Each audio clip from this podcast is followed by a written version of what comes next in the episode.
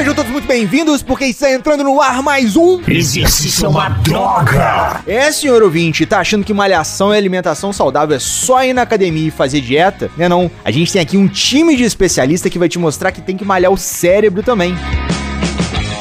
Prenda uma respiração porque o cara chegou. Seja muito bem-vindo, Luiz Lima. Olha, pelo menos hoje eu não quero tirar o emprego de ninguém. E o cara mais bem-humorado desse time, seja muito bem-vindo, Rafael Rezende. Hoje é dia de desmascarar marqueteiro. E o cabeça da turma, seja muito bem-vindo, Thiago Peçanha. Ó, já tô fazendo aqui meu um minuto de levantamento de iPhone.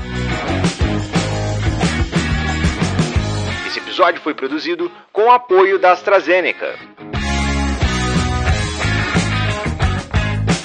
E no programa de hoje temos aqui Valmor Tricoli. Ele que é graduado em Educação Física pela Escola de Educação Física e Esportes da USP, mestre em Educação Física pela USP, doutor em Exercise Science nos Estados Unidos e realizou pós-doutorado na Austrália. Atualmente é professor titular junto ao Departamento de Esporte da Escola de Educação Física da USP e pesquisador na área de treinamento de força, treinamento físico e musculação. Seja muito bem-vindo, meu nobre! E hoje a gente vai discutir como Hulk e o Conan chegaram lá. E temos também Alex Ribeiro, ele que é mestre e doutor em Educação Física pela Universidade Estadual de Londrina, professor e orientador do programa de doutorado profissional em exercício físico na promoção da saúde na Unopar, integrante do grupo de estudos e pesquisa em metabolismo, nutrição e exercício tem experiência na área de treinamento resistido. Seja muito bem-vindo, Alex. Opa, hoje vamos falar sobre o multiverso da hipertrofia. E eu sou o Felipe do Carmo, aumente o som, porque tem muito conteúdo novo chegando para te mostrar que, que fazer exercício é uma droga.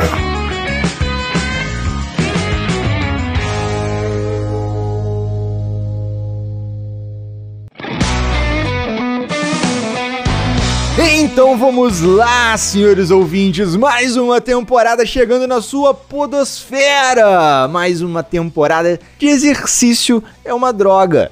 Tradicionalmente, vamos reunir cientistas, especialistas, as referências das nossas referências em diversos papos saudásticos, em diversos papos ótimos, em diversos papos científicos. Vamos continuar combatendo mitos, trazendo a ciência e o bom e tradicional questionamento. E mais do que nunca, hoje, para a gente começar com o pé direito, os nossos cientistas trouxeram inúmeros mitos sobre exercício físico e musculação, musculação e exercício físico.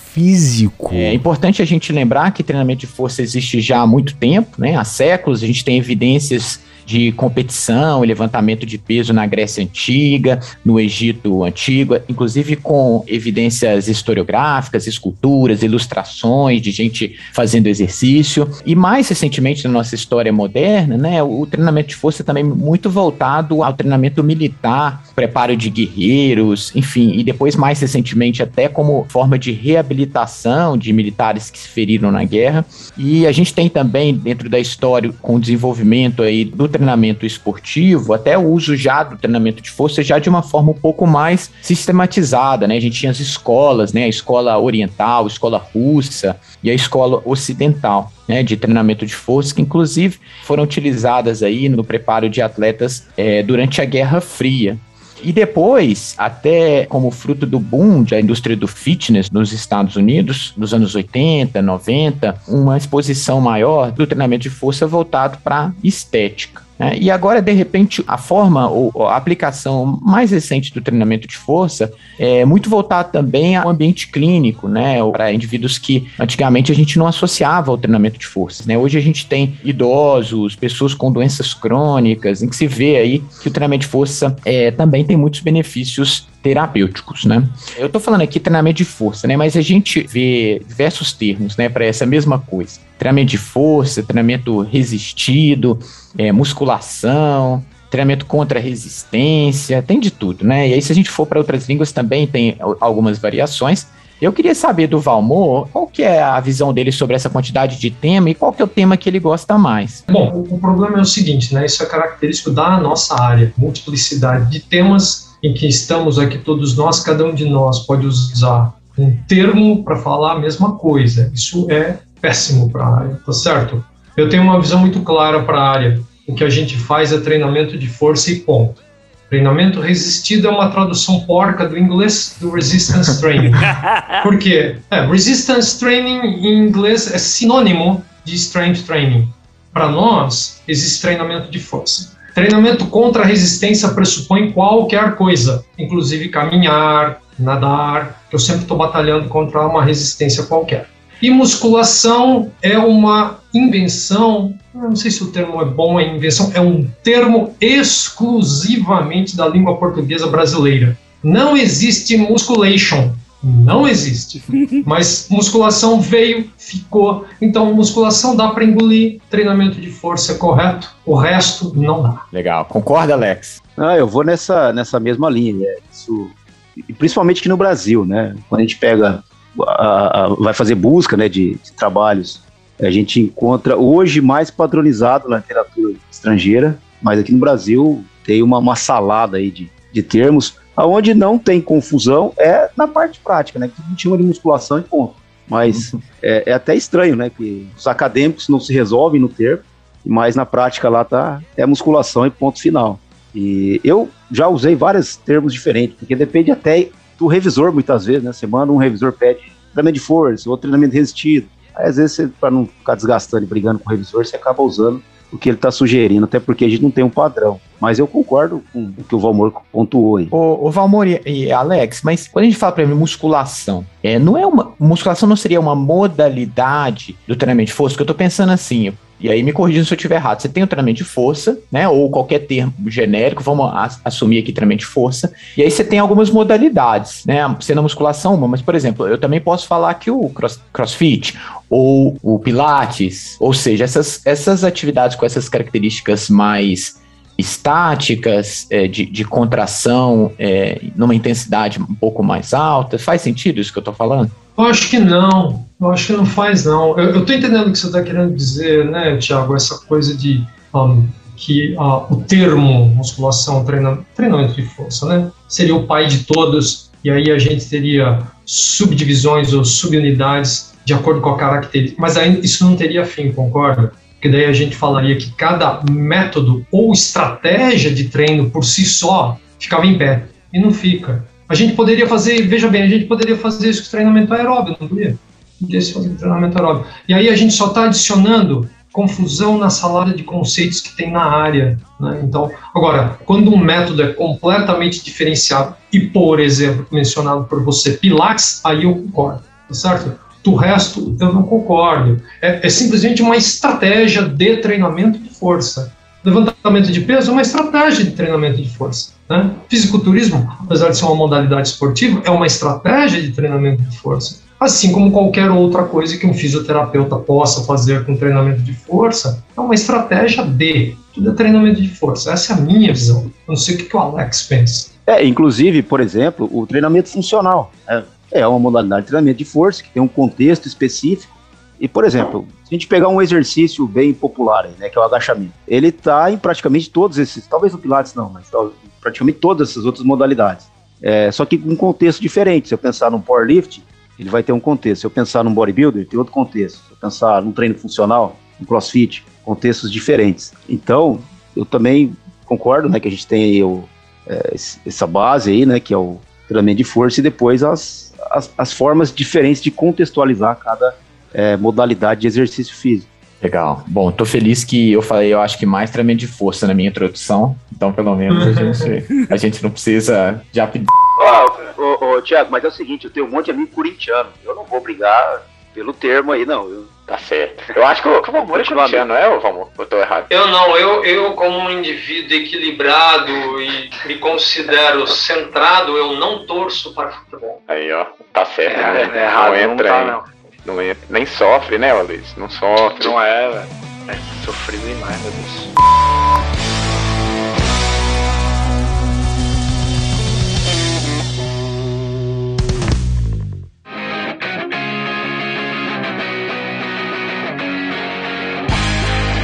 Bom, e aí, né, obviamente, o tópico de hoje a gente tá falando de treinamento de força ou musculação para alguns, né?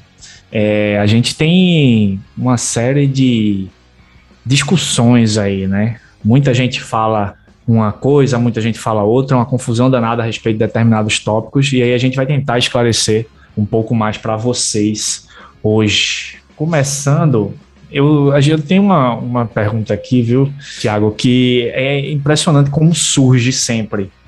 E aí eu queria saber de Valmor o que, que ele acha disso, né? Eu queria saber se para você crescer, como dizem por aí, né, ou hipertrofiar, se precisa sentir dor depois da musculação. Tem essa relação entre a dor, né, depois de realizar a musculação, o treinamento de força e a hipertrofia? Ou não? Isso é, isso é balela. É, essa é a pergunta desde sempre, né? É no pain, no gain, né? É, eu no sou, pain, no gain, no eu pain, no sou o gain. mais velho de vocês todos aqui, isso é da minha época, como dizem lá na minha terrinha, né? Isso é da minha época. Então, a primeira coisa que a gente tem que assumir, né, é, Aloysio, é que ah, quando você está falando de dor, a gente está imaginando que houve algum dano induzido pelo treino. Isso é um ponto crítico, porque eu posso estar sentindo dor porque eu me machuquei no treino, né? Então, acho que um ponto importante é falar assim, não, estou sentindo dor, porque seja lá o que for que eu fiz, deu um- uma dorzinha porque eu treinei mais forte, enfim. Então existe essa associação, né? Então a dor, o dano e que o dano é importante. Isso é cultuado na área do treinamento de força, em particular para aqueles que militam né, em, estética, né? ganhar massa muscular. Então, para deixar a conversa bem longa, bem curtinha, é uma coisa interessante, né? Pela primeira vez no mundo, então, aqui, os, os laboratórios aqui da Escola de Educação Física e Esportes da USP, inclusive, mostraram isso, né? Que não há, até prova contrário, uma associação entre a dorzinha e o dano com ganhar massa muscular. Ah, mas a síntese proteica aumenta depois da dorzinha do dano, aumenta, para consertar o dano. né? Então, eu fiz uma nhaca lá, eu tive dano induzido pelo exercício, a síntese proteica conserta o dano. Feito isso, consertado e remodelada a musculatura esquelética, eu começo a sintetizar proteínas, se eu continuar treinando, me alimentando apropriadamente, para literalmente construir tecido muscular. O que a gente pode entrar numa discussão interessante aqui é falar: ah, mas será que o dano induzido e o consertar o dano não está reforçando a musculatura para depois eu tomar uma cacetada mais forte e continuar evoluindo? Isso é algo que precisa ser investigado ainda. Mas achar que no pain, no gain, né? Até o inglês é ruim. Ma- Mas, Eugê- é, só para aproveitar que, já que aproveitou essa questão da dor e tal, se você então treinar o mesmo músculo todos os dias, isso pode atrapalhar o ganho de massa? É, Aí até o Alex pode responder, porque é uma coisa que acaba se relacionando muito com isso, né? Que a gente fala, olha, tem que segurar, tem que fazer isso, tem que fazer aquilo. A gente escuta muito isso dentro da O academia. músculo tem que É, descansar. tem que descansar. Como é, como é que funciona isso? Como é que tá isso aí, Alex? Ah, perfeito, ô, ô, Rafael. É, a, a relação de repouso, né, ou seja, se eu for treinar um músculo é, dias seguidos ou descansar dois dias, três dias, ela está relacionada com a demanda do treino. Ou seja, se eu treinar muito, eu vou precisar descansar mais dias. Se eu treinar só um pouquinho, o músculo recupera mais rápido e eu posso treinar ele num, num espaço mais curto, né? Então, o que, que a gente tem mais atual na literatura? É que é, por exemplo, se eu fizer poucas séries, eu posso treinar assim o músculo todo dia. Mas agora, se eu aumentar a quantidade de séries, desgaste muscular, eu vou precisar de três, quatro, dependendo do estímulo, às vezes até uma semana para recuperar. É, então, assim, respondendo pontualmente, você pode treinar desde que você treine um pouquinho por dia. E aí, se a gente pensar no acumulado da semana, às vezes eu posso ter o mesmo resultado. né? Por exemplo, eu faço cinco séries em um único dia. Ou eu faço uma série cinco vezes na semana. Aparentemente, como o volume semanal final vai ser semelhante, é, eu posso ter um resultado também bastante parecido. Mas isso estaria ligado, por exemplo, a eu fazer uma série indo até a fadiga ou não tem nada a ver? Eu teria que fazer uma série não indo até a fadiga para ter acho- esse mesmo resultado. Ô, Rafael e, e Alex, até para dar sequência na pergunta, eu acho que essa pergunta é uma outra pergunta legal, né? Eu preciso levar a fadiga, eu preciso levar aquela falha concêntrica para conseguir os melhores resultados, ou esse é um outro mito do, do treinamento de força? Mas, é- mas antes de- da gente ir para a falha, eu, eu quero que o Alex explique uma coisa para nós, porque todo mundo sabe que o Alex tem uma mega experiência com esses indivíduos, literalmente atletas do treinamento de força. Porque aí você falou, né, Alex? Olha, se o cara não faz muito, se ele faz um pouquinho, dá para treinar todo dia, né? O que será que é pouquinho, né? Será que, com certeza, o pouquinho dos seus atletas é um montão para nós quatro aqui? É, não, o, que, o que, é um pouquinho, né? Eu, eu não estou pedindo para você dizer número de séries, é nada disso. É que para o nosso ouvinte, o cara é capaz de estar pensando, né? Espera aí, o que, que é pouquinho, né? Porque eu vou lá na academia, eu faço duas séries, eu saio vomitando sangue. Não é, não, é sério? Se Não, você mas é sério, for o essa Aloysio, É. o Aloysio, nosso amigo Aloysio ali, a gente costuma dizer que ele só tem uma mitocôndria, né? Então qualquer Vai lá, carga velho, me deixa em paz, velho. Qualquer carga Você tá melhor que eu, Luiz. Eu tenho uma célula muscular só. É uma fibra só, né? Só É uma fibra só. É, é, sempre tem como piorar? Não, na verdade são duas, né? Tem uma do tipo 1 e uma do tipo 2. E olha lá. Não, geralmente esses atletas eles treinam com volume muito alto, né? De alto a muito alto. Então, Fala que atleta que é esse, explica pra gente então, É, Alex. Eu trabalho aqui com alguns atletas de, de fisiculturismo, né? Então, por exemplo, a gente tem lá atletas que fazem 15, a gente conta a série por músculo, né? Por, por grupamento muscular. É, então, tem atleta que faz 30 séries por grupo na semana, que é algo extremamente elevado, tá? Mas isso é só quando ele tem um déficit muito grande em uma região e a gente precisa colocar muito volume naquela é, musculatura. É, agora, por exemplo, pegando aí um cenário mais, mais normal, fizer 15 séries na semana. Se eu fizer essas 15 séries é, cinco vezes por semana, ou fizer essas 15 séries três vezes por semana, ou fazer essas 15 séries uma vez por semana, aparentemente o resultado vai ser semelhante. É óbvio que tem a questão da responsividade do atleta, mas aparentemente, na média, pode ser bastante semelhante. Então, assim, se eu treino 15 séries uma vez por semana, ele vai precisar de mais dias para recuperar. E, e fazer 15 séries dá ali entre 4 e 5 exercícios para um grupo muscular específico. O que leva a, a gente, né? Eu acredito que várias das perguntas que a gente vai fazer hoje a, a concluir que no final das contas, uma coisa muito importante é o volume, né? O volume total, né, Alex e, e Valmori. E a forma como você manipula esse volume vai muito do, da própria aplicação do treinamento, né? Que vai considerar diversas coisas, até a própria conveniência, o tempo que a pessoa tem disponível, né? Outras questões relacionadas à, à competição, enfim. Mas se você consegue manter esse volume equivalente, né? Essas estratégias, essas modificações tendem a não produzir tantas diferenças, né? Sim e não, né, Tiago? Por que eu falo sim e não? O volume é importante? É. Hoje, o Alex sabe muito bem disso. Né? Nos últimos aí 4, 5 anos, volume virou ator principal. Volume era ator coadjuvante, tá bom? Ah, volume era, precisa volume, hein? O ator principal, o vencedor do Oscar era, era a intensidade. né? Então, hoje é o volume. Só que a gente não pode se enganar também, né? Por quê? Tá bom, se eu pegar lá o pacotinho de açúcar lá em casa que pesa um quilo e ficar assistindo a novela da sei lá que hora que passa na televisão e ficar uma hora fazendo aquele negócio com flexão de cotovelo, vai cair o meu bíceps de exaustão, mas eu tô botando meu dinheiro aí que não vai dar hipertrofia, tá bom? Apesar de dar um volume total monstruoso. Então, apesar de volume ser ator principal, a gente não pode esquecer que tem que ter uma pitadinha de intensidade na jogada. E nem me pergunta quanto que é a pitadinha, tá bom? Eu não vou responder. Aí já ia vir Ah. essa pergunta aí. Não, não vou vir. responder. Não, eu vou, eu vou, te dar um chutômetro. Chut- Eu costumo falar, né? Chutar é bonito quando é educado. Quando é mal educado, zagueirão não é legal. Então, relativamente educado, parece que tem um limiar ao redor aí de uns 30% do seu máximo. O Alex vai falar, você é louco, os atletas de fisiculturismo com 30% eles não suam nem a língua. Tá bom, tira o que eu falei, mas ao redor de uns 30, quer dizer, volume é importante, mas tem que ter uma pitada de intensidade, senão não vira nada. Senão amanhã a gente vai estar levantando o celular por 8 horas seguidas e vai achar que vai ganhar alguma coisa. Uma pena, porque aí o jovem que fica no celular o dia inteiro eh, Já poderia, poderia usar, né? ganhar um pouquinho, né? Mas não dá. Mas no fim, a intensidade acaba ficando ali sempre próximo de 3 de 10, né? Opa. Porque assim, se fizer com 30%, como o Valmor colocou muito bem aí, é possível ter hipertrofia muito boa ainda? É, mas eu vou ter que fazer muita repetição, muita repetição. E ninguém vai conseguir manter isso por muito tempo. Pode ser que um dia eu faça lá, pra né, é, ter um estímulo um pouco diferente, enfim. Mas ficar meses treinando com 30%, fazendo com 30%, quantas repetições o pessoal faz aí, Valmor? Em torno de 100 Olha, repetições, Alex, né? você falou assim, eu acho que um dia eu vou fazer. Não, um dia você não vai fazer, porque você não vai ter paciência, você não vai ter tempo.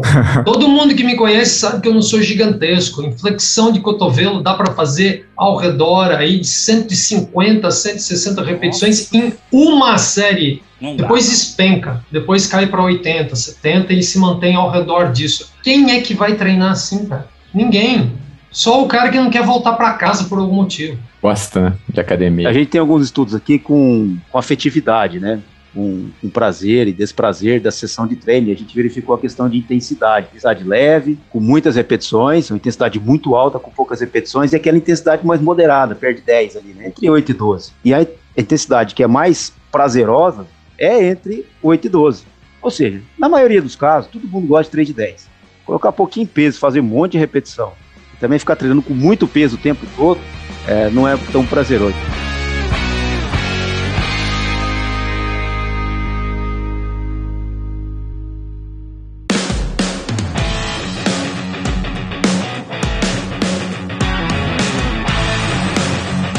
Eu, eu vou aproveitar é, que esse assunto dessa essa relação aí, né, de volume e intensidade. E aí a gente ouve muito também, né, que tem parece que tem umas combinações assim entre séries e, e repetições que são ideais para um determinado tipo, né, de ou hipertrofia ou para ganhar força. Aquele 3 de 15 ali para definir, aí o 3 de 8 para hipertrofiar. É isso mesmo? Como funciona dessa forma? Tem essa fórmula mágica aí? Agora você entrou. Você entrou na canela sem desculpa, né? Nem, nem com, a trava, com a trava exposta. Ele entrou, Alex? Ele veio, ele veio na canelada, ele nem pediu licença. Tá bom. Não, é que a gente começa a entrar agora, né, Luiz, em manipulação de variáveis do treino. Que basicamente é isso que você está perguntando. Né, manipular 3 ou 5 ou 10 ou isso, aquilo, intensidade, porque no final das contas está tudo relacionado. Vira alguma coisa? Eu fico desesperado quando a nova evidência científica está mostrando que muito provavelmente essas manipulações não são tão relevantes.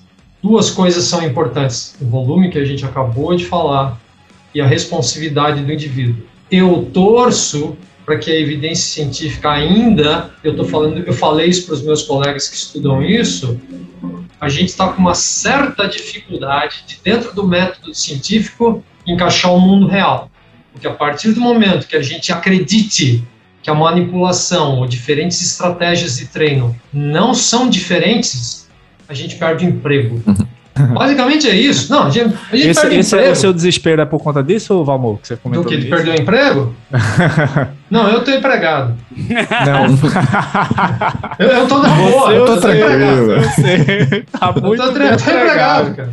Eu tô empregado. Não, é que você comentou Não, no eu- início da resposta que você, dependendo da evidência científica, você entrava em desespero. Eu queria saber qual é a relação. É, é, é, é. Você imagina, você imagina, ó, tem eu, o Alex, uma infinidade de indivíduos que trabalham com treinamento de força, em que a gente se preocupa, tudo bem, eu não estou falando pelo Alex, pronto, vai depois ele fala, mas que a gente se preocupa claramente como organizar a melhor estratégia de treinamento de força, manipulando diferentes variáveis do treino para ter o melhor resultado possível, seja ele qual for, saúde, doença, esporte, não interessa. Aí de repente você chega bem e fala assim: ah, não interessa não, sabia? O que importa é o tamanho do pacote. Se ele vier embrulhado com fita azul, fita amarela, fita verde, fita laranja, é irrelevante. É só o tamanho do pacote. Porra, isso quer me quebrar, né? A gente perdeu tempo esse todo, todo fazendo essa coisa de tentar descobrir como otimizar o treino manipulando variáveis e fazendo um maior programa. Não sei, não sei o que o Alex pensa. Ah, e aproveita, Alex, fala pra gente, de onde que surgiu isso? Porque eu lembro que, ah, não sei exatamente, não sei se foi na faculdade que a gente tinha essa noção, né, que 8 a 12 repetições era para hipertrofia, é, mais repetições, de onde que surgiu esse, esse entendimento? É desses métodos aí meio que pré-científicos que a gente tinha, de diferentes tipos de treino? É, a lógica, eu acho que vem, assim, se fazer mais repetições, você vai gastar um pouquinho mais de caloria, e para você emagrecer, você precisa ter um déficit calórico. E que se você fizer ali com a carga em torno de 8, 12, você teria uma sobrecarga, né, um estímulo mecânico apropriado, é, então isso favoreceria a hipertrofia.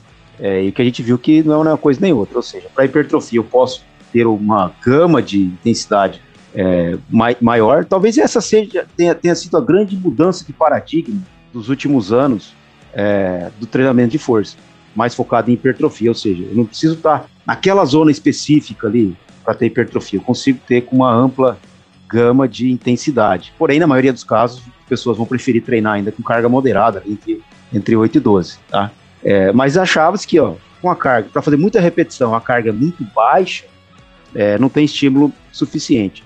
E para queimar calor, para queimar gordura, preciso gastar caloria, então fazer mais repetições eu teria um emagrecimento mais favorável. O que também não acontece. A gente vai entrar especificamente agora no tema de emagrecimento, treinamento de força, mas o treinamento de força, embora ele contribua no emagrecimento, é coadjuvante. Então, ou seja, mesmo que gaste caloria, é um pouquinho a mais de quase nada. Né? Então, por isso que quando você compara, você não encontra diferença é, importante ali, é, é, relevante é, na, na, na, área clínica. E, e para complementar essa resposta do Alex, esses coisas, né? O Thiago falou, não, não, já na faculdade a gente aprendeu, não é você que aprendeu, eu também aprendi desse jeito, entendeu? Eu sempre costumo falar, sabe de onde veio isso? Da inteligência intrínseca da prática. Porque é o que acontece muitas vezes com a tentativa e erro, que é um método legítimo, né? Tentativa e erro. Lógico que a gente quer menos tentativas com menos erros, né?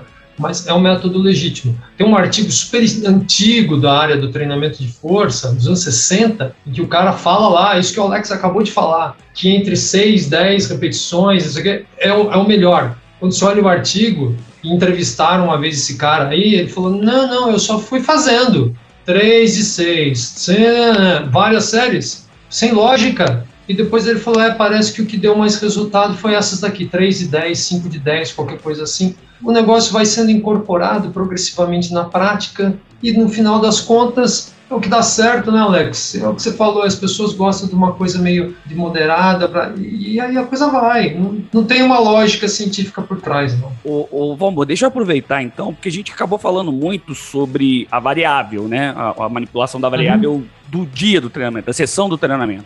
E com hum. relação à periodização, porque aí a gente tem periodização não periodizada. Outra na canela? Mais uma? É isso? É, periodização tradicional, periodização, é, periodização ondulatória. Como é que fica isso? Porque tá aparecendo um monte de coisa, tem até pessoas na prática falando que não tem que periodizar e etc. Como é que tá essa, essa relação? Essa é outra coisa que paga, paga o salário de uma galera aí, né? De, de personal trainer e tudo mais, né? Eu tô, eu tô até com medo de falar agora, porque agora vocês pegaram a estaca e deram no coração do vampiro.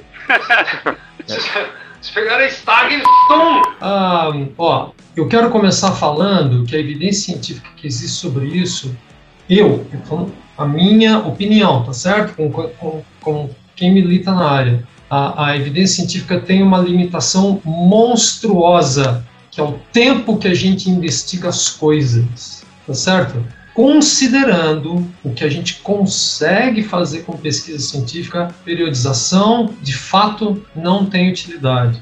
No final das contas, a gente volta, empurra, desce, sobe, vira na cama, tá? Mas no final das contas é o volume tá certo? Se ele vem com periodização ondulada, linear, ondulada diária, ondulada semanal, acaba dando tudo muito, muito próximo. Ah, muda um pouquinho ali. Eu não vou, me nego a entrar no mérito da motivacional. Pô, é legal, faz periodização, motiva, o cara quer treinar mais. Me nego a falar isso. Né, o que a gente está discutindo aqui é o chamado efeito cumulativo de treino, o efeito fisiológico. Parece não ter nada, mas quero mais uma vez destacar: eu acho que é uma limitação do método científico. Eu, se eu tivesse que chutar, eu acredito que a gente tem a chance de encontrar algo com periodização se os estudos verdadeiramente fossem de longa duração. Um, dois anos. Não é a longa duração que a gente chama aqui, ah, fiz longa duração. Doze semanas. Doze semanas, dane-se. Entendeu? Pô, minha percepção. Tem, tem, um outro ponto importante aí também, que é a questão do termo. Que eu acho que quando a gente vai entrar em discussão de periodização, às vezes as pessoas estão falando coisas diferentes usando o mesmo termo. Porque muitas vezes, quando a gente fala periodização, a gente vai lembrar da periodização linear clássica, é, a reversa e andulatória. Mas para outras pessoas, a periodização é um planejamento. E não necessariamente eu preciso fazer essas tradicionais, né? A, a tradicional tradicional, aí né? tem a linear e a a, a linear tradicional, a reversa e a ondulatória. É, eu, eu penso assim, é necessário uma, uma, um planejamento, né? Você se planeja para alguma coisa agora. Ao longo do tempo, isso pode ser alterado, né? Porque muitas vezes a gente também faz uma periodização lá de seis meses, mas que garante que o aluno fica seis meses? A maioria dos, dos, dos sujeitos param com três meses de treino, depois voltam. Né? Se a gente pegar a estatística de rotatividade em academia, ela é bastante cruel. né, em, em 12 meses, 90%, 97% abandonam. Em, em seis meses, 50% param. Então, o mais comum é a gente ter o sujeito que começa e para, começa e para, começa e para. Então, como é que eu vou, muitas vezes, pensar é, seis meses, 12 meses de periodização? Então, mas é, é, uma progressão. Não acredito muito ali na prática, mas na progressão. Eu acho que eu vou planejar alguma coisa, é, mas é na progressão do treino. Acho que pode ter um impacto importante. Agora, o termo periodização, é, eu acho que precisa como a gente falou, né, do treinamento de força, a outra periodização também. Às vezes a pessoa está falando uma coisa e a outra está achando que é outra coisa. É, isso também está tá muito é, evidente aí na, nas discussões. Eu acho que até é, a gente teria que adotar, né, Alexa, o que é mais atual, né, que a gente chamaria periodização de distribuição organizada e variada da carga total do treinamento de força, que é, que é o conceito mais atual, né, sem pensar muito em diferentes estratégias. Você tem toda a razão. É até mesmo porque pensando na prática, né, se você vai lá para a sala do, do treino, né, o, o, o, aluno chega lá um dia, você não sabe se ele daqui a dois meses ele vai estar presente na sala novamente. Então, às, às vezes até é um pouco difícil isso. Eu vejo muito dos, dos, alunos falando isso. Ah, eu tenho dificuldade porque eu não sei se o meu aluno vai estar daqui a uma semana comigo novamente. Então, acho que isso é um ponto também que tem que ser analisado. Né? É, o, o, o que tem que evoluir é, é, é pensar algo mais específico para a musculação ou para o treino de força. Porque o que a gente incorporou foi aqueles modelos antigos do treino de força e potência. Eu acho que nem é mais utilizado pelos próprios atletas de força e potência, né, que era aquela é, primeira fase, depois segunda fase, terceira fase. E era algo que era, primeiro eu vou ganhar resistência, depois hipertia e depois força, né? Ou seja, que era esses blocos, né? E, e os próprios estudos que, que, verificam potência, por exemplo, que atleta de alto desempenho, a potência é fundamental né, em várias modalidades esportivas. É, aquele que treina potência o tempo todo, mudando o volume de treino, né? O treino de potência, mas ele treina potência sempre, ele tem mais resultado em termos de potência do que aquele que faz esses blocados. Porque em um momento ele treina resistência, no outro ele treina força máxima. Enfim, então até esse conceito é, antigo já mudou também. Né? Então, se de fato é necessário a gente começar a pensar em algo mais específico mesmo ali do fitness. Quando a gente fala no fisiculturismo, são sempre dois blocos, claro. Um que ele vai ganhar músculo, né, que é o chamado do, do off-season, e uma outra fase que ele vai é, focar em reduzir gordura, que é o pré-contest. E depois ainda tem uma última semana, é, que é chamada semana pico, que aí tem algumas estratégias de, de manipulação de, de água, sódio, carboidrato. Então, quando a gente fala no fisiculturismo, talvez esteja até um pouco mais claro essas três fases. Fase de aumento, né, de, é, que é o off-season, que vai um tempo maior. Aí depois uma fase de contest, que é para popular secar. Depois a última semana ali para dar uma enxugada na, na, na água. E mais ali na estética, no, mais específico para o fitness, né, para o sujeito de academia, talvez a gente repensar aí essa e achar algo mais, mais preciso, né? Nesse sentido. Eu acho que uma coisa que a gente costuma também falar quando está falando desse planejamento, né, do treino, é que ele não precisa também ser super definido com, com, com meses, né, que você, vai lá e, e senta e programa, planilha o treino da pessoa, porque a aplicação de carga também ela tem muita relação com a capacidade que a pessoa tem de recuperar do treino anterior, né? Então tem muita gente, a gente, a gente já teve até alguns eventos no ciclo de fisiologia lá que a gente chamou algumas pessoas para falar de é, controle de carga de treinamento, que as pessoas usam a percepção de esforço ou a percepção de recuperação em relação anterior, e aí baseado na como a pessoa chegou ali para você, você vai fazer um treino de repente mais forte ou um treino mais fraco, ou seja, você vai aplicar ou você vai realizar o treinamento ali baseado também em informações que você está coletando instantaneamente, né? E isso, isso é muito mais preciso do que você ter um, um, um esquema de, de periodização mais estático, mais, mais externo, né? Ah, eu, eu, eu entendo o uso de escalas, a gente usa isso mais do que comprovado, que tem uma validade monstruosa, uma relação com eventos fisiológicos é espetacular mas o indivíduo precisa entender a escala, né? Acho que qualquer um que já trabalhou com ela sabe disso, né? Então você vai dar a escala de dor, por exemplo, para o jovem e para o idoso, o idoso vai falar bem menos que o jovem, porque ele vai falar para você, não, filho, dói mesmo quando eu tive ataque do coração, não é isso? Quando você pega um atleta, o cara fala assim, isso aqui não é dor, compadre. Dor mesmo é quando quebraram minha perna no campo. Então, também tem isso, né? Escalas de diferença, escalas de recuperação. Só para dar um exemplo, A gente finalizou um estudo aqui no laboratório com escala de dor, escala de recuperação, intervalo em treinamento. Teve o sujeito que falou que estava pronto para outra, para tomar outra cacetada, 1 minuto e 10, e com o mesmo estímulo teve o sujeito que falou com 10 minutos e 30. Lidar com isso no mundo real. Como é que pode essa variabilidade? Mas é a famosa popular individualidade biológica, né? mas você tem toda a razão. O uso dessas escalas, elas vieram para ajudar drasticamente no controle e na, e na, organização do treino, com certeza. O, o, complementando isso que o Valmor colocou, é, de fato, com o idoso tem ainda a questão é, mais difícil ainda o entendimento, né? A gente trabalha também bastante com idoso, e, e, mas tem uma escala ainda mais recente que é a tal da re, repetição de reserva, assim, quanto está sobrando, né?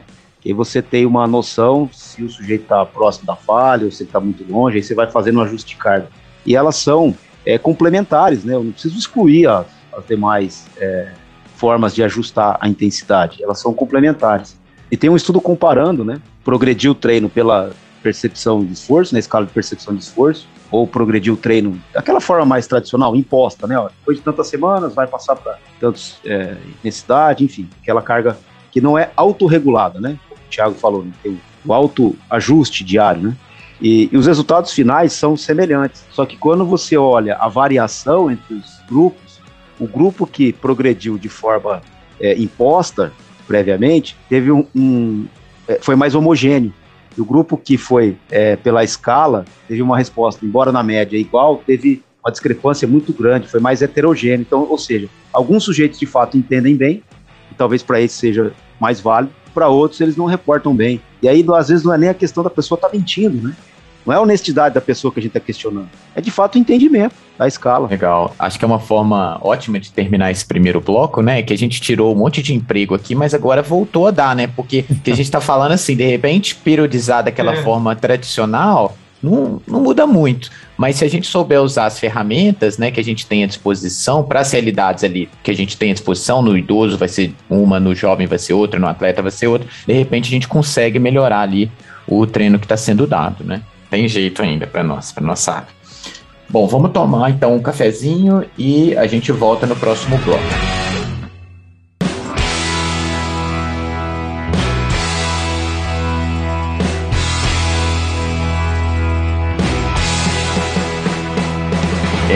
Bom, próxima pergunta. E eu queria fazer essa pergunta para o Valmor. Uhum. Tomara que, que não seja canelada, Valmor.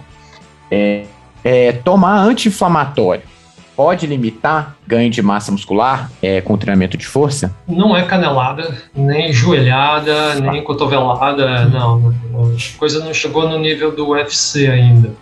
ah, porque assim, ó, tomar anti-inflamatório é uma prática comum de quem faz atividade física no nível mais elevado, tá certo? E, e, todo mundo toma o anti-inflamatório que você compra livremente na farmácia, né? Cada um de nós tem uma preferência, né? O que, que a evidência científica mostra? Ah, se você tomar o que é considerado alta dose, o que é alta dose? Normalmente, em média, esses anti-inflamatórios que você compra na prateleira da farmácia lá, uns 400, 500 miligramas, é ao redor disso, tá certo? Aí o sujeito toma uns 2, 3 por dia, né? de manhãzinha, outro, enfim. Isso daí já é considerado meio que alta dose. Então, baixa dose o cara toma um no dia, né? 400, 300, tá? Isso, uh, em baixas doses, parece não mudar o efeito do treino. De moderada para alta dose, de fato, tem uma tendência grande a diminuir as adaptações do treino de força, ou seja, você vai ganhar menos força e principalmente menos massa muscular, porque o anti-inflamatório tem potencial para interferir na via de sinalização para síntese proteica. Então eu costumo falar sério e brincar, né, meu? Engole a dor, pô. Ah, segura a onda, engole a dor, e tenta levar. É que é hábito, né? O cara toma anti-inflamatório meio que por hábito. O uso de anti-inflamatório em nível mundial, em particular entre os praticantes de atividade física sistemática e competitiva, é muito grande. É muito grande. O acesso é muito fácil também, né? Tá sempre, tem sempre, sempre todo mundo tem em casa um inflamatório. Agora tem um fato curioso que é de destaque aqui, tá legal? Tem algumas pesquisas com idosos e o uso de anti-inflamatório nos idosos potencializa o efeito do treino de força, hein? Um negócio meio louco. Muito provavelmente porque o idoso é um inflamado crônico. Então isso Hum, ajuda ele. interessante, ó. É, então, aí ajuda ele. Agora, no jovem, parece prejudicar. Tá certo? Não é uma boa ideia. E é bacana que eu, eu já estava pensando, né? Você falou assim, ah, tem muita gente que toma anti-inflamatório de maneira indiscriminada, né? Jovens, enfim, de repente que não precisa. Mas aí eu estava pensando assim, é, gente com doença crônica, doença inflamatória, né? Que toma é, anti-inflamatória de maneira terapêutica. E talvez nesse caso não tenha então esse efeito deletério sobre os ganhos de força. Parece que não, é. Parece que não. Bacana, ótimo. É, vamos lá, mais perguntas aí, Rafael, Aloysio. Aí eu tenho uma boa. É, sempre fazem, né? Se o treinamento de força pode reduzir a flexibilidade, que é uma coisa muito comum. Não, mas essa é excelente pro Alex. Fala, fala aí, Alex. Pô, os, os fisiculturistas não iam nem caminhar, não é isso, Alex? Ah, tá. Essa é com você. É. Não, não, isso é o mito, né? Que achava que as pessoas que fizessem treinamento de força ia ficar travado, durão. Isso não acontece. Inclusive, tem alguns estudos mostrando que é o contrário. É, alguns movimentos articulares, é, você até aumenta a flexibilidade. Né? Agora, evidentemente que alguns movimentos que vai ser limitado quando a massa muscular é muito grande. Né? É, é, é exceção. Tá? É, Mas é, então- é, mas, mas é, é, mas é limitar que nem ser barrigudo, né, Alex? Isso, exatamente. Eu sou barrigudo e não amarro o sapato. Exatamente. É, não é Exatamente. flexibilidade necessariamente, né? Só uma barreira Então, é. física. Você É, limita exato. o movimento articular por conta física mesmo, de fato, né? Os corpos ali não ocupam o mesmo lugar. Agora, no geral, e, e nas principais articulações, nos principais movimentos articulares que são vitais ali para as atividades do dia a dia, você não reduz a flexibilidade, pelo contrário, em algumas até é, promove o, o aumento de, de flexibilidade. Agora, tem uma outra questão também, eu, já vou- eu vou até fazer uma pergunta aí, jogar, não sei se eu posso fazer também. Claro que pode, você é que Não sei nem se manda. estava relacionado aí. Acho que pode voltar aí. Não, na verdade que eu ia falar do alongamento antes. Ah, a gente ia meter essa pergunta. Era essa próxima, Alex. Mas já pode falar, mãe, emenda aí Não, é já. porque flexibilidade, alongamento. Não, aí, né, a questão do alongamento em si, né, se ele prejudica ou não o ganho de força e hipertrofia. O que, que a gente imaginava anteriormente, né, que se alongar demais, imaginava não, né, o que as evidências mostravam. Quando o alongamento é muito grande, né, seja, em torno de ali 45, 60 segundos de alongamento, e você vai fazer o treino, você perde, perde um pouco de desempenho para força e potência. Só que não é isso que acontece na academia. Na academia o cara chega lá, dá uma esticadinha aqui, uma esticadinha aqui e, e vai fazer. Então, esse alongamento de menor volume, intensidade mais baixa, ele não afeta o desempenho do treino. Uma coisa, Alex, desculpa te interromper, é você fazer uma aula completa de Isso. alongamento, né? O Outra coisa é você fazer aquele alongamento que só vai dar um sustinho. é Nem isso, né? O cara chega ali na academia, faz dois minutos só pra O psicologicamente ficar bem ali, né? É, ele, ele não prejudica o desempenho, né? Essa, essa esticadinha que o camarada dá ali, ele nem prejudica e nem piora também. A gente tem alguns estudos que a gente fez que comparando 15 segundos de alongamento, pro peitoral e pro tríceps. Aí vai fazer o supino. É a mesma coisa, não muda nada. Fazendo ou não fazendo. Agora, óbvio, se ele ficar, como você falou, uma aula inteira de alongamento, para depois de fazer um treino, vai ficar uma dificuldade ali, pode perder um pouco de desempenho. Agora, se essa redução do desempenho ela também afeta o ganho, aí é uma outra pergunta. Aí é uma outra É, não, questão. o Alex tem um ponto importante, porque é bem capaz né, que quem está nos ouvindo já vai pensar assim, não, não, não, mas, mas o que, que é só um pouquinho, né? O Alex até mencionou 15 segundos, tá? E, e aí é difícil de quantificar, né? Falar assim, olha, qualquer coisa muito volumosa vai afetar o desempenho subsequente de força ou potência, porque isso é fato, tá bom? Ah, a melhor maneira de pensar é qualquer tipo de treinamento de flexibilidade. Aqui eu vou ser chato que a gente está falando de termos, né? Eu não gosto do termo porque o que se alonga e olha lá é a musculatura, né? Termo é treinamento de flexibilidade. Qualquer coisa que aumente a maleabilidade do tecido do sistema músculo-tendão vai diminuir desempenho. Talvez o indivíduo precisa fazer, sei lá, meia hora para ter esse efeito, o outro precisa fazer 20 minutos, mas o Alex está coberto de razão. Para afetar desempenho negativamente, você precisa acumular um volume respeitável de treinamento de flexibilidade, porque senão não muda nada, a vida segue. E normalmente, viu, os caras falam que treinamento de força diminui flexibilidade, pelo menos é a minha experiência, não sei a do Alex. A grande maioria dos caras que gostam de treinar força para valer não curtem uma flexibilidade. O cara não gosta muito. Aí fala assim, tá vendo, ó? O Thiago lá faz musculação pra caramba, é um travado, né? Porque ele nunca faz treino de flexibilidade, não é porque a musculação deixou ele travado. Entendeu? Não é porque ele fica o dia inteiro sentado na frente do computador, não. É porque... Ou seja, ele seria travado mesmo não fazendo treino de força. Exato. Esse é o ponto. É, eu tenho uma pergunta para o Valmor é, relacionada ao treinamento de força em idosos. Né? É possível, Valmor, um idoso hipertrofiar e ganhar massa muscular, ter, uma, ter um, um ganho significativo ali, importante de massa muscular com treinamento de força? Vou falar assim, um idoso aí de uns 75 anos. Um ponto que é relevante, né? A pergunta é muito boa, né, Thiago? Que a gente tem que lembrar sempre que treinabilidade, o conceito de treinabilidade, ou seja, a magnitude das adaptações associadas ao estímulo do treino, a treinabilidade existe no espectro da vida inteira. Que, que diferencia? Magnitude. Então, eu não vou pegar um meninão lá de 25 anos, né, o, o teu exemplo, o senhor, a senhora aí de 75, e esperar o mesmo desempenho né, frente a uma determinada oferta de estímulo. Então, isso é importante de, de lembrar. Agora, que existe treinabilidade, existe, ou seja, é sim possível que o senhor ou a senhora que faça treinamento de força organizado, supervisionado, tudo direitinho, ganhe massa muscular, claramente, claramente. Tá certo? A evidência científica está aí para mostrar isso. O que que a gente tem que tomar um certo cuidado, né, Tiago? Eu acho que vocês aqui, vocês três, o Rafael, o Luiz e você, podem falar muito melhor que eu sobre isso. Né, que eu sei que vocês militam, militaram nessa área. A pesquisa científica tem um defeitozinho aí, né? A, a grande maioria delas, eh, ela- as pesquisas são feitas com o chamado idoso saudável, né? Ah, critério- N critérios de exclusão, aí você fala, pô, esse idoso podia ser meu pai, né? Você fica, eu quero ele, vou, vou adotar ele como na minha família. Ah, e no mundo real a gente sabe que não é assim. Tem N limitações, e aí o cara fala, não, não, sabe por quê? Ele não ganha hipertrofia porque mal consegue levantar o peso, né? tem artrose, dói o ombro, dó- aí é outra história.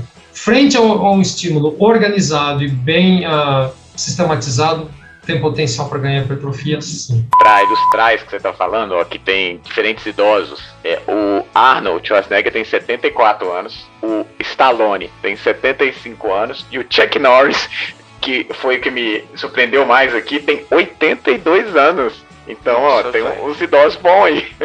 Pô, o Valmor, Valmor tem 55, tá lá.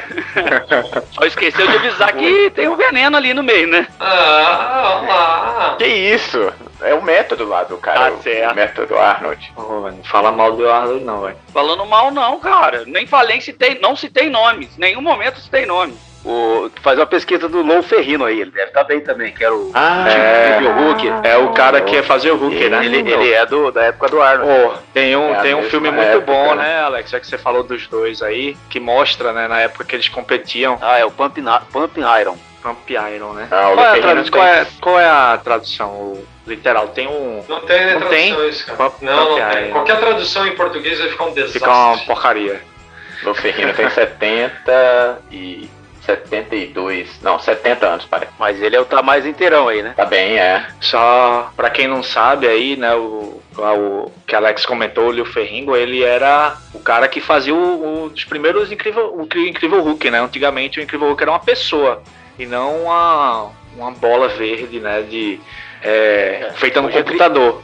Cara, é, ele é aparece. criado digitalmente. ele É aparece. criado digitalmente. Ele aparece naquele segundo filme do Hulk, que é o Edward Norton lá. Ele é o cara que ele entrega a pizza pra entrar na universidade. É, Ah, lá ele e faz uma aparece. pontinha. o pessoal aí depois saber quem que é o cara, entendeu? E esse filme que a gente tá comentando, ele é muito, muito legal, que ele mostra, né, a competição do, de, de Schwarzenegger, que na época os dois eram fisiculturistas, né, e mostra essa, essa competição, né, e é interessante, né, dois caras que ficaram muito conhecidos por fazer, são né, muito, muito fortes, eles competiam profissionalmente e ficaram muito conhecidos por fazer esses filmes, né, Schwarzenegger ainda mais, né. É, na, na é- a época, o, o Lou Ferrino foi fazer o Hulk, né, depois desse campeonato, e o Schwarzenegger, é, acho que ele já Conan. fazia o Conan, né, o Conan, né. Olha, É, e ele voltou para disputar com o Lou Ferrino, né, exatamente. Aí fizeram toda essa trajetória. É um filme bem, bem legal para quem gosta de bodybuilding. Exercício é uma droga, também é cultura. É, exatamente. Cultura, velho.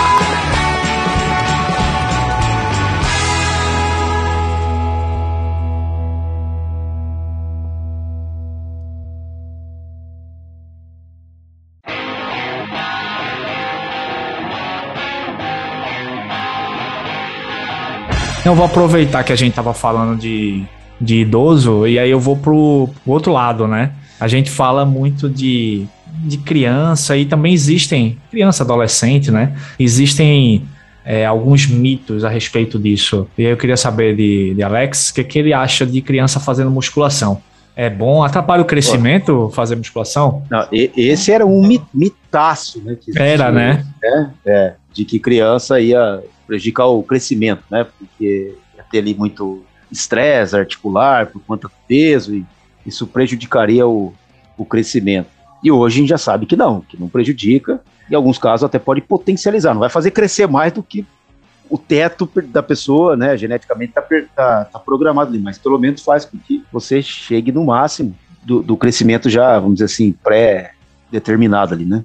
Então, além de não atrapalhar, em alguns casos pode até é, auxiliar. Uma coisa que eu queria saber, até do Valmor, embora, tudo bem, não, não atrapalha o crescimento, ok. Mas o que, que você acha de uma criança fazendo treinamento de força? Normal ou, ou- ou meio monótono? Ou existem formas, de repente, de entregar de uma forma mais é, lúdica para a criança é, fazer esse tipo de exercício? Essa, não, essa é uma boa colocação. Eu trabalho com treinamento físico esportivo há 30 anos aqui na escola, né, na, na universidade. E essa, essa coisa ao redor do, do treinamento de força é dos anos 80 com os jovens. Né? E em todos esses anos surge sempre a mesma palavra-chave. O segredo do treinamento para os jovens, vamos colocar assim, né, crianças, adolescentes, pré-púberes, tá? é supervisão qualificada. Ou seja, um bom profissional, tá certo? Mais uma vez a gente volta na história do profissional. Então a evidência científica mostra, de fato, né, não machuca, não impede o crescimento e que crianças já com 7, 8 anos de idade podem começar nas diferentes modalidades do treinamento de força. Então eu posso levar o garoto treinar levantamento peso, assim como posso levar ele a fazer musculação. Qual que é o entendimento que eu tenho que ter? Bom, que estratégia? Primeiro, para ser atraente para a criança. Segundo, para de fato não machucar ninguém. Porque também já foi mostrado isso cientificamente que num ambiente de treinamento de força, quando se machuca, tem dois motivos. Um, falta de supervisão. Então o garoto está andando com a barra, eu sempre falo, né, em vez de andar com a, carregar a barra na vertical, ele carrega a barra na horizontal. Aí ele vira e dá na cabeça do colega. Bom, mas não é culpa do treino, né? É culpa da falta de supervisão. A outra é que jovem gosta de competir. O que para treinamento de algumas coisas é bom. Por exemplo, treinamento da velocidade. Ô Alex, eu chego mais rápido que você do outro lado da quadra. É legal isso, é bom para o treinamento da velocidade. Agora, não é legal para o treinamento de força. Ô Alex, eu levanto mais peso que você. Aí eu faço nhaca. Aí eu faço besteira. Eu quero mostrar para os outros que eu sou mais forte. Mas no final das contas, a gente cai na supervisão. Outra coisa, treinamento com jovens, treinamento de força é com peso do corpo. Né? E as pessoas acham que uma vez que treina com peso do corpo, não é mais treinamento de força. Como não? Lógico que é. E por último, né, a gente tem que entender né, que jovem vai ganhar força via adaptação neural, ou seja, ele vai aprender a fazer força. É, é, é não ficar o estresse de pai, de mãe, de médico, é que a gente está dando treinamento de força para os meninos ficarem musculosos. Não, a gente não está dando, até porque a gente sabe que não vai acontecer certo? Basicamente é isso. De novo, né, a gente sempre cai em boa formação, boa instrução, bom conhecimento para supervisão especializada. É isso. E aí, para a gente, estamos indo finalmente aqui, desmistificando um, um bocado de coisa aí, né? A gente pensou em mais uma outra pergunta aqui. Será que o treinamento de força né, ele pode reduzir o risco de lesões em corredores? Isso é mito ou verdade? Olha, eu, eu, eu queria começar por outro caminho. Certo? Fica à vontade. Eu queria, falando, eu queria começar falando que para treinamento de força é bom para aumentar o desempenho desses corredores. Eu estou imaginando que a gente está falando corrida de média e longa duração, porque ninguém tem dúvida que o cara que corre 100 metros rasos consegue empurrar o chão com uma força do caraca, né? Isso a gente não tem dúvida, tá bom? Mas esse um corredor aí de nível mais, vamos chamar mais recreativo, tá? Média e longa duração, o treinamento de força e potência, os dois, eles aumentam o desempenho do cara, né? Ou seja, não muda nada o condicionamento aeróbio do cara, mas melhora a forma como ele conversa com o chão, ou seja, a força que ele aplica no chão, ele aproveita melhor quando o chão devolve para ele. Ele fica mais econômico, ele fica mais eficiente. Então, só isso já é importante. Com a história da proteção, é aquela a gente sempre fala, né? Se você tem uma estrutura muscular que dá maior suporte ao redor das suas articulações, considerando a corrida como uma atividade repetitiva monstruosa, né, quantas vezes você está lá tocando o chão, com pequenos impactos. Né, você ter uma estrutura muscular ao redor das suas articulações vai te ajudar sim, com certeza. Eu, eu, eu não gosto muito do termo reduzir lesões, porque a gente tem lesão de tudo quanto é tipo, né? Certo? Mas que tem sim um potencial para isso, já comprovado, tem.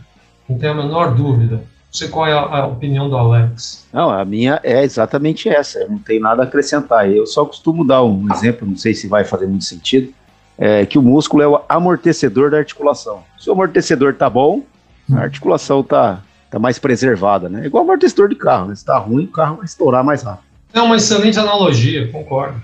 Legal, gostamos, gostamos de analogia no podcast. É, Pensando em pessoas, né, a gente escuta muito perguntas né, sobre relação de desgaste articular e musculação e treinamento de força. É, as pessoas que têm o desgaste articular, ela deve evitar o treinamento de força?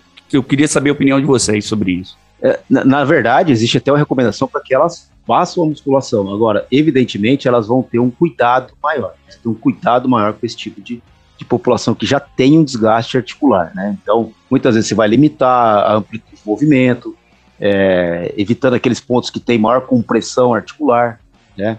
É, evitar cargas muito elevadas também. Aí, evidentemente, é necessário uma análise de cada situação, né? Mas, ou seja, eles podem fazer, até devem fazer, é recomendado que faça, só que com um cuidado maior do ponto de vista do movimento é, às vezes até tem alguma coisa que a gente brinca, né? Ah, o exercício é contraindicado. Não, é a pessoa que é contraindicada para o exercício. Não existe exercício contraindicado. A maioria dos exercícios, eu não vou dizer 100%, porque sempre tem aquele 1% né, da música lá do Safadão, né? Mas pelo menos 99% dos exercícios do treinamento de força, eles são seguros. Agora, pode ser que uma pessoa, por ter um, um, um, uma condição já específica, ela seja contraindicada para fazer aquele movimento. É, então, por exemplo, a pessoa tem lá uma, uma hernia de disco, por exemplo, vou colocar ela para fazer um agachamento com a barra direto ali sobre a coluna vertebral, talvez não seja prudente, mas existem outras formas de fazer agachamento sem colocar a barra nas costas, né? É, então, é necessário um cuidado né, específico é, maior com esse tipo de situação, mas, enfim, a pessoa deve fazer sim.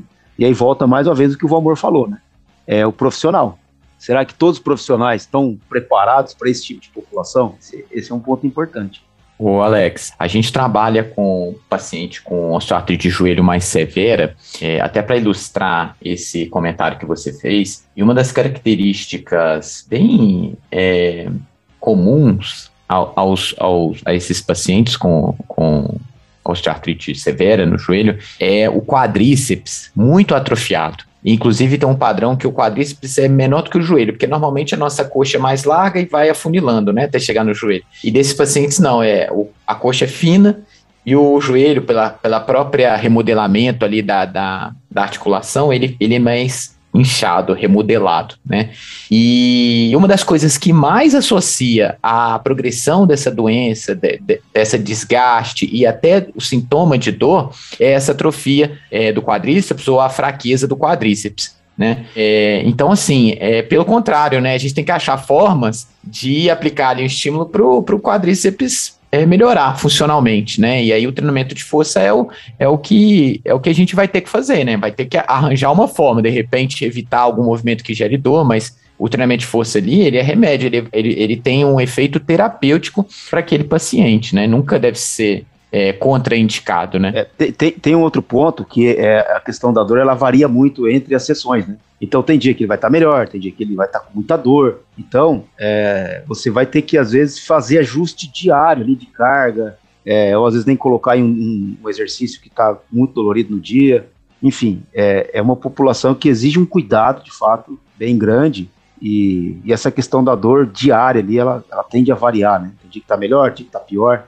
Então, é, também o, o, o, o, o profissional tem que estar preparado para isso também. Só, só um comentário, se a gente tivesse em uma outra situação, eu ia pedir pro Alex cantar, porque eu não conheço a música aí de 1%. Não, pode mas- cantar. Mas eu a acho gente que tá é nessa situação. Acho que é melhor não.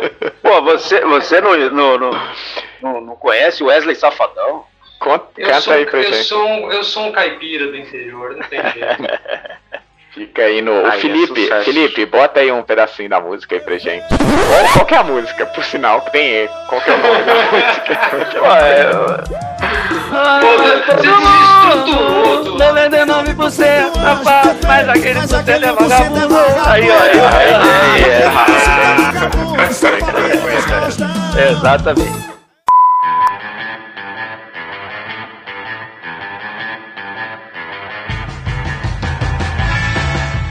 E agora a gente chegou naquele momento do destaque da mídia, senhores ouvintes, onde os nossos cientistas separaram notícias sobre atividade física, nutrição, que estão aí repercutindo na mídia com aquele burburinho. Aloysio, o que, que você trouxe de destaque da mídia pro nosso episódio de hoje? Bom, fazendo mais uma, um destaque da mídia, vocês sabem que a gente traz sempre alguma novidade, né, que, que foi destaque, que saiu em algum, alguma revista, algum jornal, né, foi vinculado na internet. E aí, mais uma vez, né, a gente, dessa vez, trouxe uma matéria muito legal, uma matéria muito completa, no Everyday Health Group. É um, como se fosse um, uma revista, né, que é online, é um, um site que produz conteúdo relacionado à sa saúde e bem-estar. Então é muito legal. Quem tiver interesse, dá uma jogada lá no Google, você vai achar fácil. Nessa entrevista, nessa, melhor dizendo, nessa reportagem, é, eles tratam de uma revisão sistemática, né? Um trabalho que foi publicado recentemente por um grupo lá do Japão. É uma revisão sistemática, rapidamente, para quem não, não sabe, né? É um apanhado de, de vários estudos assim na literatura que tem uma temática em comum.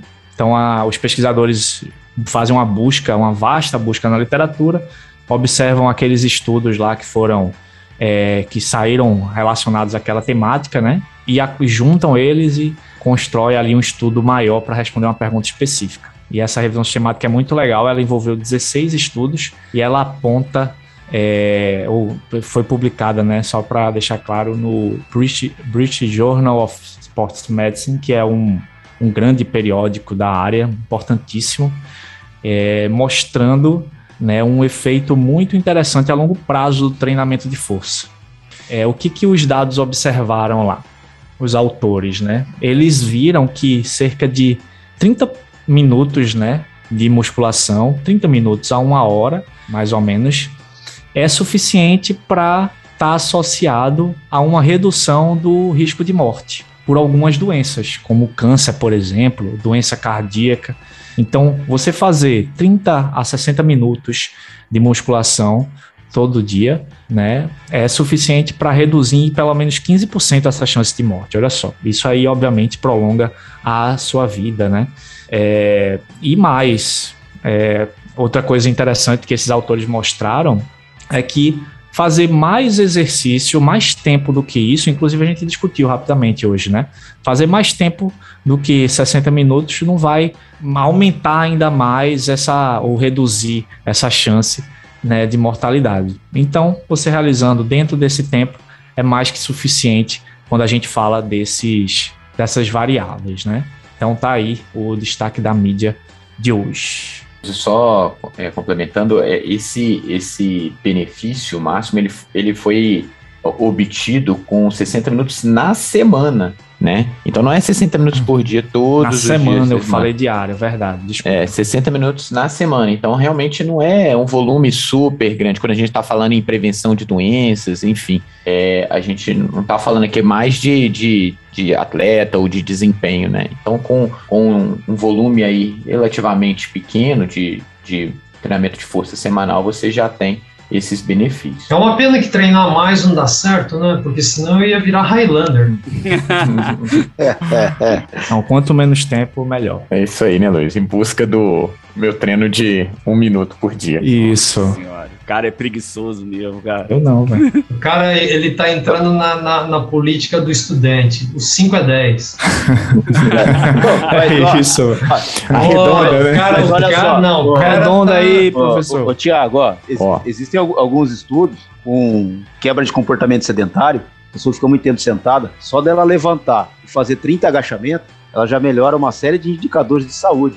Ó, só 30 agachadinhos ali, ó. É, a gente, inclusive, chegou a comentar um pouco desses estudos em alguns programas anteriores, né? De você ir lá e dar uma beliscada, né? Usando o termo do snacking, né? Que é do inglês, você vai lá dar uma beliscada no exercício, faz um pouquinho de exercício ao longo do dia, né? Interrompendo esse comportamento sedentário também já tem esses efeitos, né? Então, realmente não precisa é, ser um atleta para ter saúde. com Deixa, deixa, eu só entender uma coisa. A gente entrou de volta na fase de tirar o emprego do pessoal, é isso? Ah, é.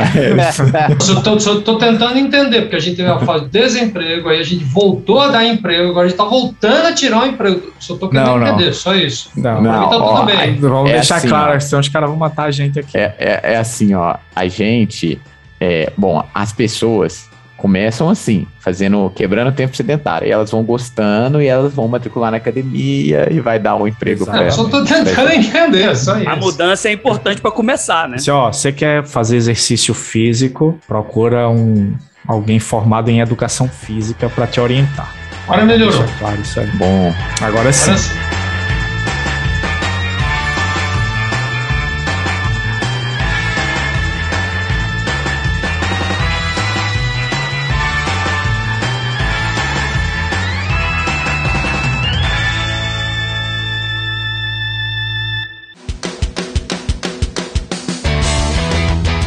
E estamos chegando ao final de mais um episódio, senhores ouvintes. E aí, o que, que você tá achando desse podcast, dessa temporada? Manda uma mensagem pra gente, vai lá no direct do Instagram, vai no grupo do Telegram, conta pra gente o que, que você tá achando e o que, que você gostaria de ver nos próximos episódios. Manda pra gente aí que, quem sabe a gente não consegue convidar um baita de um especialista pra fazer um bate-papo com a gente. E a minha mensagem final é sempre aquela velha máxima. Sigam as nossas redes sociais, arroba Ciclo de Fisiologia. Se você tem aquela tia, aquele tio, aquele amigo que ainda não conhece o universo dos podcasts e não sabe onde escutar, manda o link das plataformas de podcast. Spotify, Deezer, Apple Podcast, Cashbox ou outro agregador da sua preferência. E lembre-se sempre, fazer exercício é uma droga!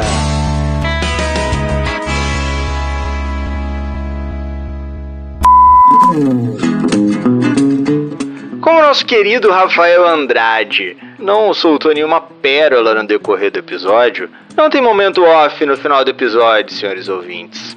Pois é, infelizmente. Mas compartilha esse episódio, vai lá, aperta o play e compartilha. Aquele abraço. Agradeçam, viu? Ai, meu Deus do céu.